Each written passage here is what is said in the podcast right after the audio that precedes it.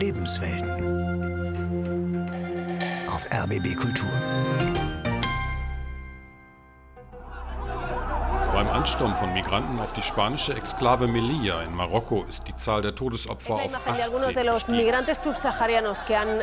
هذا إعلان السلطات المحلية بإقليم الناظور المغربي السبت Am 24. Juni 2022 spielen sich dramatische Szenen am Grenzzaun in Melilla ab.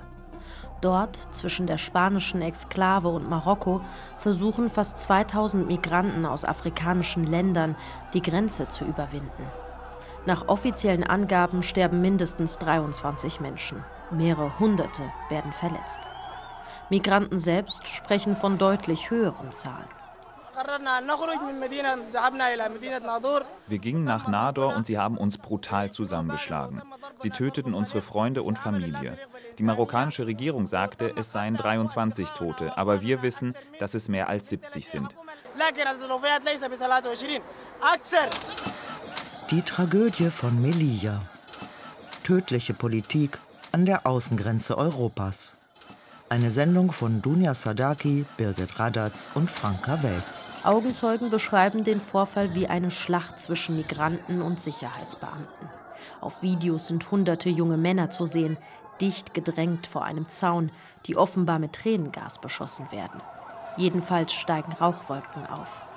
In einem anderen Filmschnipsel sieht man ein Menschenmeer am Boden liegen, wie tot, Verletzte mit zerrissenen und blutigen Kleidern. Später wird von beispiellosen Zusammenstößen zwischen Migranten und der marokkanischen Polizei gesprochen. Gegen letztere gibt es schwere Anschuldigungen. Vehement sollen sie mit Stöcken auf die afrikanischen Migranten eingeschlagen haben. Marokkos Behörden wiederum berichten von exzessiver Gewalt seitens der Migranten, mit weit über 100 verletzten marokkanischen Beamten. Omar Naji von der marokkanischen Menschenrechtsorganisation AMDH machte sowohl die marokkanischen als auch die spanischen Behörden für die Eskalation verantwortlich. Was am Freitag, dem 24. Juni 2022 passiert ist, ist eine Premiere für Nador und ganz Marokko. Ein hoher Tribut wurde gezahlt, 27 tote Migranten und so viele Schwerverletzte. Und das zeigt deutlich den wahren Inhalt der marokkanischen und spanischen Migrationspolitik. Die Tragödie von Melilla, bislang die tödlichste Bilanz, die jemals bei den vielen Versuchen von Migranten über die Grenzzäune zu gelangen, verzeichnet wurde. Melilla und Ceuta, so heißen die spanischen Exklaven im Norden Marokkos. Sie sind die einzige Landgrenze Afrikas mit Europa. In den vergangenen Jahrzehnten haben sie immer wieder international für Schlagzeilen gesorgt. Dann, wenn wieder Hunderte oder gar Tausende Migranten es über den Grenzzaun schafften. Der Zaun von Melilla umschließt die Stadt. Kilometerlang besteht er teilweise aus messerscharfen sogenannten NATO-Stacheldraht. Mehr als sechs Meter hoch und elf Kilometer lang. Videoanlagen, Wärmebildkameras, Sensoren überwachen die Anlage. Die Grenzanlage gilt als eine der bestgesichertsten der Welt. Sie zu überwinden, schaffen in aller Regel einige wenige. Und auch die tragen oft schwere Verletzungen davon. Seit Jahren gilt das Königreich Marokko als Transitland Richtung Europa. Immer wieder sorgen die Grenzzäune für Schlagzeilen. Sie gelten als Fieberthermometer in den diplomatischen Beziehungen Marokkos mit Europa. Wenn es da knirschte, zeigte sich das meistens daran, dass mehr Migranten es über die sehr gut gesicherten Grenzanlagen schafften. Zum Beispiel im Mai 2021. Marokko und Spanien befanden sich in einer diplomatischen Eiszeit, als Marokko beschuldigt wurde, absichtlich mehrere tausend Migranten die Grenzanlagen passieren zu lassen. Das ist nicht neu. Dass die Gewalt zunimmt, dass es so viele Tote gibt, das aber ist neu. Madrid und Rabat wiederum sehen jetzt die Schuld für die Tragödie bei kriminellen Menschenhandelsnetzwerken. Die Ermittlungen zu den Todesopfern laufen. Manche Migranten sollen laut den marokkanischen Behörden ihren Verletzungen erlegen sein, nachdem sie versucht hatten, über den meterhohen Stacheldrahtzaun zu klettern. Nach Angaben des Innenministeriums kamen die Menschen auch im Gedränge oder durch Stürze vor dem Zaun ums Leben. Im Bericht der Untersuchungskommission des marokkanischen Nationalen Rats für Menschenrechte heißt es dazu, Laut der medizinischen Untersuchung der Leichen ist die Haupttodesursache Erstickung, verursacht durch den massiven Ansturm und die Ansammlung vieler Menschen auf engem Raum. Mehrere Migranten stürzten vom Zaun, als sie versuchten, ihn zu erklimmen. Nur eine Autopsie kann die genaue Todesursache für jeden Einzelfall genau bestimmen. Bei einigen Migranten, die ins Krankenhaus eingeliefert wurden, konnte die Aufklärungsmission nicht feststellen, ob ihre Verletzungen auf die massiven Verletzungen durch die Stürze zurückzuführen sind oder auf einen unverhältnismäßigen Einsatz von Gewalt durch Polizeibeamte. Bei den Todesopfern soll es sich vor allem um Menschen aus den Staaten südlich der Sahara handeln, vor allem aus dem Sudan und Südsudan. Die Videos und Bilder, die in sozialen Netzwerken kursieren, haben nicht nur in Marokko für Diskussionen gesorgt. Der Leiter der Kommission der Afrikanischen Union hatte die Zusammenstöße verurteilt als eine gewalttätige und erniedrigende Behandlung afrikanischer Migranten. Und auch auf Marokkos Straßen wurde es laut. Viele zeigten aber nicht nur auf die marokkanischen Grenzbeamten, sondern machten auch die EU für das Unglück mitverantwortlich. Auch der marokkanische Migrationsforscher Media Liwa sagt, die Dramatik an den Grenzzäunen ließe sich nicht durch eine Abschottungspolitik lösen. Die Dramen an den europäischen Grenzen, insbesondere auf den afrikanischen Migrationsrouten, die nach Europa führen, nehmen weiter zu. Auf der einen Seite stellt Marokko Asylbewerbern nicht genügend Betreuungsstunden zur Verfügung und erlaubt ihnen nicht, Asyl zu beantragen. Wenn die Migranten aber die Grenze zu Spanien überschreiten würden, dann könnten sie dort Asyl beantragen. Und so haben wir verzweifelte Menschen, die genau das versuchen, weil sie auf der anderen Seite immerhin noch teilweise von ihren Grundrechten profitieren können. Jedenfalls etwas mehr als in Afrika. Europa und Marokko müssten sich stärker der humanitären Krise annehmen. Solange das nicht der Fall sei, rechnet der Migrationsexperte mit wachsender Gewalt an den Grenzzäunen. Doch die Reaktionen dazu aus Europa bleiben verhalten. Wenige Tage nach den gewaltsamen Szenen in Melilla äußert sich die zuständige EU-Kommissarin Ilva Johansson vor dem Parlament in Straßburg. Das UN-Flüchtlingshilfswerk, die Internationale Organisation für Migration, die Afrikanische Union haben zur Aufklärung aufgefordert. Und das haben sie als Parlamentarier auch. Ich unterstütze das voll und ganz. Die Priorität ist nun, den Verletzten zu helfen und die Fakten zu klären. Doch was sind die Fakten? Das will die Menschenrechtskommissarin der EU, Dunja Mijatovic, herausfinden. Sie schreibt am 1. Juli einen Brief an den zuständigen spanischen Innenminister Fernando Grande Malasca. Sie habe Informationen darüber bekommen, dass die marokkanischen Behörden massiv Gewalt eingesetzt haben sollen. Ich habe außerdem Informationen erhalten, dass die Kooperation zum Zwecke der Kontrolle von Migration zwischen Marokko und Spanien dazu führt, dass Migranten und Asylsuchende dem Risiko von Menschenrechtsverletzungen ausgesetzt sind. Während alle Staaten das Recht haben, ihre Grenzen zu kontrollieren und Kooperationen mit anderen Staaten dazu eingehen können, muss dies doch immer mit den internationalen Menschenrechtsstandards einhergehen. In seiner Antwort schreibt der spanische Innenminister knapp zwei Wochen später, er bedauere, dass es an der Grenze der Königreiche Spanien und Marokko zu Toten gekommen sei. Diese Vorkommnisse, so sehr sie auch eine menschliche Tragödie sind, stellen die traditionellen Mechanismen vor große Herausforderungen, die eigentlich Menschenhandel verhindern sollen. Es zeigt, wie gefährlich diese kriminellen Netzwerke sind und welche Bedrohungen sie für die Migranten schaffen. Marokko ist ein strategischer und engagierter Partner für die Europäische Union. Die operationellen Anstrengungen verhinderten Zehntausende irreguläre Übertritte nach Europa. Der Respekt der Menschenrechte ist ein Wert, der von Marokko und der Europäischen Union geteilt wird. Positiv an der Antwort aus Madrid sei, so sagt es EU-Menschenrechtskommissarin Dunja Mijatovic am Telefon, dass die spanischen Behörden sowie der Nationale Menschenrechtsrat in Marokko Aufklärungen angekündigt haben. Diese dauerten noch an. Trotzdem ist die Kommissarin frustriert. Es vergehe keine Woche, sagt sie, in der sie nicht reagieren müsse auf unlautere Praktiken der EU-Staaten. Melia sei kein Einzelfall. Immer wieder kritisierte Mijatovic in der Vergangenheit beispielsweise illegale Pushbacks, also direkte Abschiebungen an der Grenze. Ihnen fallen auch Menschen mit dem Recht auf Asyl oder Minderjährige zum Opfer. Die Anzahl an Kooperationen mit Drittstaaten zu erhöhen, ohne irgendwelche konkreten Schritte zu unternehmen, um Transparenz und Verantwortlichkeit sicherzustellen, wenn es um ihre Praktiken bei den Grenzkontrollen geht, ist aus meiner Sicht ungenügend. Ungenügend, um sicherzustellen, dass diese Praktiken auch den Menschenrechtsstandards entsprechen. Tatsächlich gäbe es bereits Überprüfungsmechanismen für die Mitgliedsländer, ob ein Partnerland den EU-Menschenrechtsstandards entspricht, so Mijatovic. Sie würden nur nicht angewandt oder offenbar ignoriert. In Spanien erfasst die Regierung offenbar nicht sofort die auch menschenrechtliche Dimension dessen, was sich an der Grenze zwischen Melilla und Nador abgespielt hat. In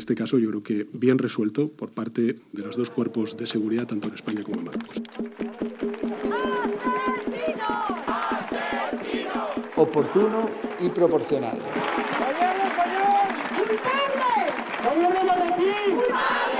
El tema de la inmigración y, y el tema de la solicitud de asilo. Aber wer hat recht? Ministerpräsident Pedro Sanchez, der am 24. Juni zunächst erklärt, die Sicherheitskräfte hätten die Situation gut gelöst. Demonstrantinnen und Demonstranten in Madrid, die schwere Vorwürfe gegen Spanien und Marokko erheben. Innenminister Fernando Grande Malasca, der den Einsatz verhältnismäßig nennt oder der spanische Ombudsmann für Bürgerrechte Angel Gabilondo, der auf das Grundrecht jedes Menschen verweist, um Asyl bitten zu können.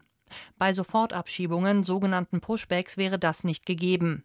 Die spanische Staatsanwaltschaft nimmt Ermittlungen auf und auch Angel Gabilondo beginnt eine Untersuchung, fordert Informationen an, unter anderem von der Guardia Civil. Aber der Prozess zieht sich. Knapp drei Wochen nach dem Drama am Grenzzaun sagt der Ombudsmann: Por ahora nada. Bis heute haben wir nichts erhalten, hoffen aber, dass noch etwas kommt, denn wir müssen die Vorgänge nachvollziehen. Vor allem für die Opfer, aber auch, weil die Themen Migration und Asyl auch mich als Ombudsmann beschäftigen. Y también porque este es un asunto en el que estamos plenamente implicados, que es el tema de la inmigración y, y el tema de la solicitud de asilo. Die Szenen, die der freie Journalist Javier Angosto am 24. Juni in Melilla beobachtet, sprechen eine andere Sprache. Wie so oft sind er und seine Kollegen an diesem Tag durch die Hubschrauber der Guardia Civil darauf aufmerksam geworden, dass etwas an der Grenze vorgefallen sein musste. Por lo menos 80, 90 personas Mindestens 80 oder 90 Personen waren zwar über den Zaun, aber nicht durch die Polizeiabsperrung gekommen. Die wurden dort auf dem Boden festgehalten, auf der spanischen Seite. Und dann haben spanische Sicherheitskräfte einen nach dem anderen an die Marokkaner übergeben und zurückgeschickt. In dieses Schlachthaus, als wären sie Tiere, die geschlachtet werden sollen. Und das habe ich nicht nur gesehen, sondern auch gefilmt. Daran besteht also kein Zweifel. Noch zweifelsfreier ließen sich die Vorgänge durch die Aufnahmen einer Drohne der spanischen Guardia Civil nachvollziehen, meint Angosto. Er selbst sei zwar länger vor Ort gewesen, aber eben nicht die ganze Zeit. Eine Drohne und ein Hubschrauber der spanischen Guardia Civil hingegen schon. Sí estuvo todo el tiempo en esa zona un dron die haben wunderbare Aufnahmen aus der Luft gemacht und darauf kann man gesichert sehen, was auf der spanischen und der marokkanischen Seite passiert ist. Und dann wäre egal, was der Minister sagt und was Journalisten sagen. Schauen wir uns die Aufnahmen an und sehen, wer recht hat. Der Minister meint Fernando Grande Malasca, den spanischen Innenminister. Der hat das Vorgehen der Sicherheitskräfte von Anfang an verteidigt, lässt sich aber fast drei Monate Zeit, bevor er sich am 21. September im Kongress dem spanischen Parlament erklärt. Mehr als 100 Beamte von Guardia Civil, nationaler Polizei und der Polizei von Melilla seien im Einsatz gewesen, unterstützt von einem Hubschrauber und einer Drohne. Die Einsatzkräfte haben mit den ihnen zur Verfügung stehenden Mitteln die Mehrheit der Personen daran gehindert, auf spanisches Gebiet vorzudringen. Darunter auch Mittel zur Bekämpfung von Unruhen. Und das rechtzeitig und verhältnismäßig. Oportuno y proporcionado. So erklärt Malaska offenbar die auf Spanisch beschrifteten Tränengaspatronen, die Mitarbeiter spanischer Nichtregierungsorganisationen in den Tagen nach der Tragödie von Nador und Melilla auf marokkanischer Seite entdeckt haben. Ombudsmann Angel Gabilondo wartet zu diesem Zeitpunkt übrigens immer noch auf Teile der angeforderten Informationen und Journalist Javier Angosto versteht nicht, warum die entscheidenden Luftaufnahmen nicht einfach veröffentlicht werden, wenn Innenminister Malaska sich doch so sicher sei, dass der Einsatz verhältnismäßig gewesen sei. Que el ministro del Interior dice que la actuación ha sido proporcional. Que enseñen las imágenes y ya juzgaremos todo el mundo, porque el resto son palabras. Am 14. Oktober erhebt der Ombudsmann für Bürgerrechte in seinem vorläufigen Bericht schwere Vorwürfe gegen das Innenministerium in Madrid. Mindestens 470 Migranten seien bei dem Vorfall in Melilla unter Missachtung nationalen und internationalen Rechts umgehend abgeschoben worden. Das Ministerium hatte in den Monaten zuvor von rund 100 Fällen gesprochen und weist den Vorwurf der Rechtsverstöße durch spanische Grenzschützer zurück. Strittig ist hier vor allem offenbar die Bewertung der Vorgänge, denn Journalisten wie Javier Angosto haben am 24. Juni dokumentiert, wie spanische Grenzbeamte Menschen durch die Türen im Grenzzaun nach Marokko verbracht haben, wo sie erneut in den Händen der marokkanischen Gendarmerie gelandet sind. In Marokko wird die Frage diskutiert, wie konnte es überhaupt zur Tragödie vom 24. Juni kommen? Woher das Ausmaß an Gewalt? Die Antwort liegt vielleicht auf dem Hügel des Gurgu. Die Wälder rund um den Berg Gurgu, einen erloschenen Vulkan. Von oben hat man einen direkten Blick auf Melilla. Hier leben und warten normalerweise tausende afrikanische Migranten, Männer, Frauen, Kinder, auf ihre Chance, über den Grenzzaun zu kommen. Europa direkt vor ihrer Nase. Die Wälder seien sozusagen der letzte Wartesaal vor den Toren Europas, erzählt Usman Bar, der in der marokkanischen Grenzstadt Nador lebt. Ich habe in diesen Wäldern gelebt. Ich kenne Gurugu gut. Zum Einkaufen muss man kilometerlang laufen. Für Wasser muss man kilometerlang laufen. Das Leben ist schwer. Wenn du Reis oder Mehl isst, dann bist du schon privilegiert. Wir, die dort gelebt haben, sind selbst an die Mülltonnen gegangen. Alles, was aus Melilla kam, Reste von Hotels, Restaurants. Heute ist das nicht mehr möglich. Es gibt viele Kontrollen und Grenzsoldaten. Die Leute sind jetzt viel tiefer in den Wäldern.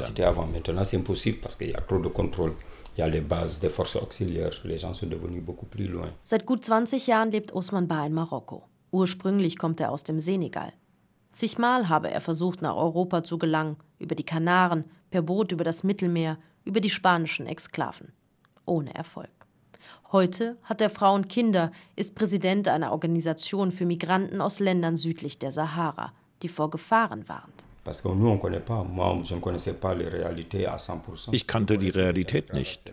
Ich wusste, ich will das Meer überqueren, wusste aber nicht, dass ich in Wäldern leben muss.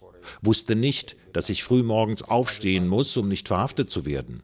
Wusste nicht, dass ich rennen muss, wenn ich einen Polizisten sehe, dass ich mich in Gebäuden und Toiletten verstecken muss. Ich wusste nicht, dass ich betteln gehen muss, um zu essen. Ich wusste nicht, dass ich an der Grenze zu Algerien ausgesetzt wurde und zehn Tage laufen muss. Ich wusste nicht, dass ich mit 50 Personen in einem kleinen Auto fahren muss, um über die Grenze nach Marokko zu kommen. Ich wusste nicht, dass ich mit Urin verunreinigtes Essen essen würde, nur weil ich so Hunger hatte. Und das erzählen wir den Jugendlichen. Usman Bar erzählt von selbstgebastelten und Bäume gewickelten Plastikzelten, provisorischen Kochstellen, Razzien der Polizei. So beschreibt er das Leben im Gorogo. Die Wälder seien jahrelang sein Gefängnis unter freiem Himmel gewesen, beschreibt er. Was am 24. Juni in Melilla passiert ist, Usman Bar nennt es in den Wäldern Gorogus sitze eine tickende Zeitbombe, sagt er weil Europa und Marokko Migranten und Geflüchtete behandle wie ein Sicherheitsproblem, Millionen in Zäune und Grenzbeamte stecke, statt in medizinische und psychologische Betreuung, Ausbildung, Arbeitsmöglichkeiten. Tage zuvor habe es mehrere Attacken am Zaun gegeben. Augenzeugen berichten, die marokkanischen Sicherheitsbeamten hätten zuvor auch verstärkt Razzien in den Wäldern durchgeführt. Maintenant, est-ce qu'on peut les accuser kann man den Migranten alleine die Schuld geben? Nein, denn da leben mehr als 4000 Menschen einfach so ohne Versorgung in den Wäldern. Die versuchen, den Zaun zu attackieren. Das erste Mal. Einige schaffen es rein, rufen an, wir haben es geschafft. Der zweite Versuch, sie werden blockiert. Der dritte, es gibt Schläge und Widerstand. Wenn die dann wiederkehren, kommen sie mit Wut zurück. Das sind Menschen, die Traumata in ihren Heimatländern erlebt haben. Das sind Leute, die sagen, wir haben nichts zu verlieren. Wir haben von nichts mehr Angst. Die Tragödie von Melilla hat Spuren hinterlassen. Monate danach trifft man in den Wäldern kaum noch auf Migranten. Viele sind gegangen oder vertrieben worden. Von den einst etwa 5000 sollen nur noch etwa 200 in den Wäldern leben, erzählt Mohamed Traoré. Der Senegalese hat seinen Master in Migration gemacht und arbeitet für Asticud, eine marokkanische Nichtregierungsorganisation, die Migranten unterstützt und versucht, sie in die Gesellschaft zu integrieren. Mit Infos zum Asylgesetz, medizinischer Versorgung, warmen Decken im Winter. Deswegen ist Traoré immer wieder in den Wäldern, hält Kontakt. Er sagt, die Migration habe sich verändert. La plupart des gens, ils faisaient la migration Vorher kam die Mehrheit der Menschen aus wirtschaftlichen Gründen. Heute sind es religiöse Konflikte, die die Leute zum Migrieren bewegen. Es gibt Terrorismus, es gibt Klimageflüchtete wegen Trockenheit und Überschwemmungen. Und es gibt das Bevölkerungswachstum, auf das die Regierungen in den Heimatländern nicht ausreichend Antworten finden.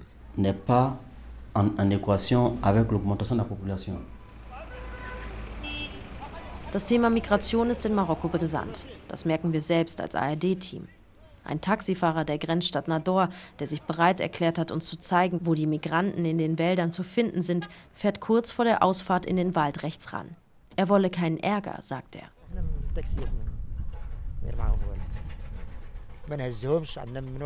Wir Taxifahrer haben mit denen nichts zu tun. Wir transportieren sie nicht. Der Transport ist uns untersagt. Sie kommen zu uns an den Bahnhof, sie sagen uns, wir sollen sie zurück nach Nador oder an einen anderen Ort bringen. Wir sagen ihnen, wir können nicht. Es ist uns verboten. Der Verband der Taxifahrer hat uns diese Anweisungen gegeben. Schwarze ohne Ausweis dürfen wir nicht mitnehmen. Im Gurugu-Wald finden wir einen Augenzeugen der Vorfälle in Milia. Als wir mit ihm reden wollen, werden wir von den Behörden vor Ort aufgehalten. Trotz Akkreditierung bräuchten wir eine zusätzliche Genehmigung der lokalen Behörden. Diese kommt nie. Das strikte Vorgehen der Behörden macht auch die Arbeit von Nichtregierungsorganisationen schwieriger. Allein der Weg aus den Bergen in die Grenzstadt Nador fürchten viele Migranten wegen Verhaftungen. Das könne ein Teufelskreis sein, sagt Bushra Abdawi, Projektverantwortliche der Nichtregierungsorganisation Astiküt. Notre approche unser Ansatz ist, was sind die Gründe, die diese Personen dazu bringen, gewalttätig zu sein? Da müssen wir fragen, erhält diese Person psychosoziale Unterstützung? Was haben wir als Zivilgesellschaft getan, um diese vulnerable Person vor all den Risiken zu schützen?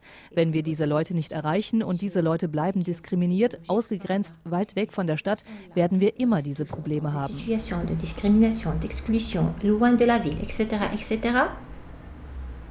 Il y aura toujours ce problème.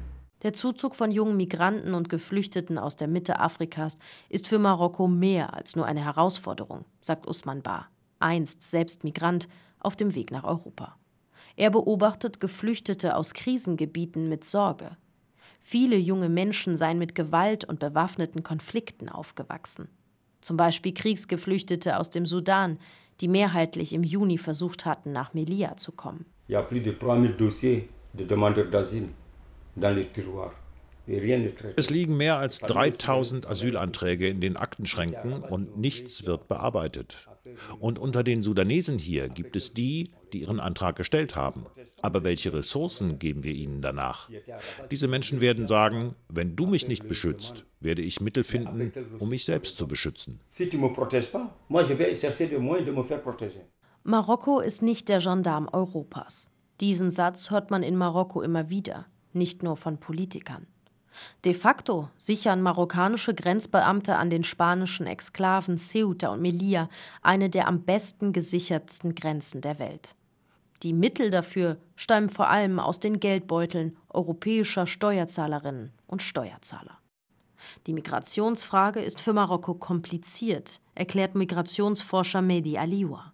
Das Königreich befinde sich zwischen den Anforderungen auf der einen Seite der Europäischen sowie der Afrikanischen Union, auf der anderen Seite und an dritter Stelle noch den Bedürfnissen der eigenen Bevölkerung. Hinzu kommen die eigenen Sicherheitsinteressen. Comment surveiller des frontières Wie sollen Grenzen ohne Gewalt überwacht werden, gerade wenn die Menschen, die sie überqueren wollen, so verzweifelt sind? Wie soll Marokko Europa dabei helfen, diese Grenze zu verwalten, ohne Europas Wachhund zu werden? Viele denken, Marokko geht es gut, weil es wirtschaftlich von der Migration über Fördergelder profitiert. Aber tatsächlich bringt es das Land in eine Lage, die mittel- und langfristig so nicht aushaltbar ist. Solange Europa also nicht den Willen hat, legale Migrationswege zu öffnen, öffnen, die Marokko dann kontrolliert, werden wir uns weiter in dieser Situation befinden. Die Zäune werden höher und höher, die Mauern immer dicker. Les grillages seront de plus en plus hauts, les portiques et les murs de plus en plus durs. Und genau das ist auch passiert. Härtere Strafen, mehr Razzien und Kontrollen, massenhaft Verhaftungen, ein verstärkter Grenzzaun. Das sind bisher die Antworten auf die Tragödie von Melilla. Laut den marokkanischen Behörden hat Marokko in den ersten sieben Monaten des Jahres mehr als 40.000 irreguläre Migrationsversuche nach Europa verhindert. Die Versuche, irregulär über die Grenzen zu kommen, seien im Vergleich zum Vorjahr weiter gestiegen. Eine ARD-Anfrage zu Marokkos Migrationspolitik ließ die zuständige Behörde unbeantwortet. Knast statt Schutz für Asylbewerber, das kritisieren Menschenrechtsaktivisten im Land. Das humanitäre Problem in Marokko und an Europas Außengrenzen wird so nicht gelöst. Mehrere Monate sind seit den tragischen Ereignissen von Melilla vergangen. Seitdem haben sich wieder zahlreiche Migranten auf den Weg gemacht, Richtung Grenzzaun. Das liest man in den spanischen und marokkanischen Medien regelmäßig. Auf sie warteten schon Sicherheitskräfte. Mehr als 1000 Menschen sollen so laut Behörden die Einreise in die Nähe Nadors und Melillas unmöglich gemacht worden sein. Die Menschen wurden von den Sicherheitskräften verjagt, sie schickten sie in andere marokkanische Städte. Das soll auch ein Zeichen sein für die Partner in Europa. Es ist aber davon auszugehen, dass viele zurückkehren werden an den Grenzzaun von Melilla.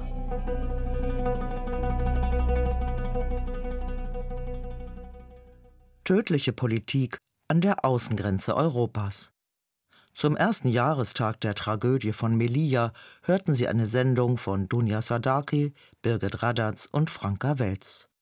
Es sprachen die Autorinnen. Eine Produktion des ARD-Studios in Rabat.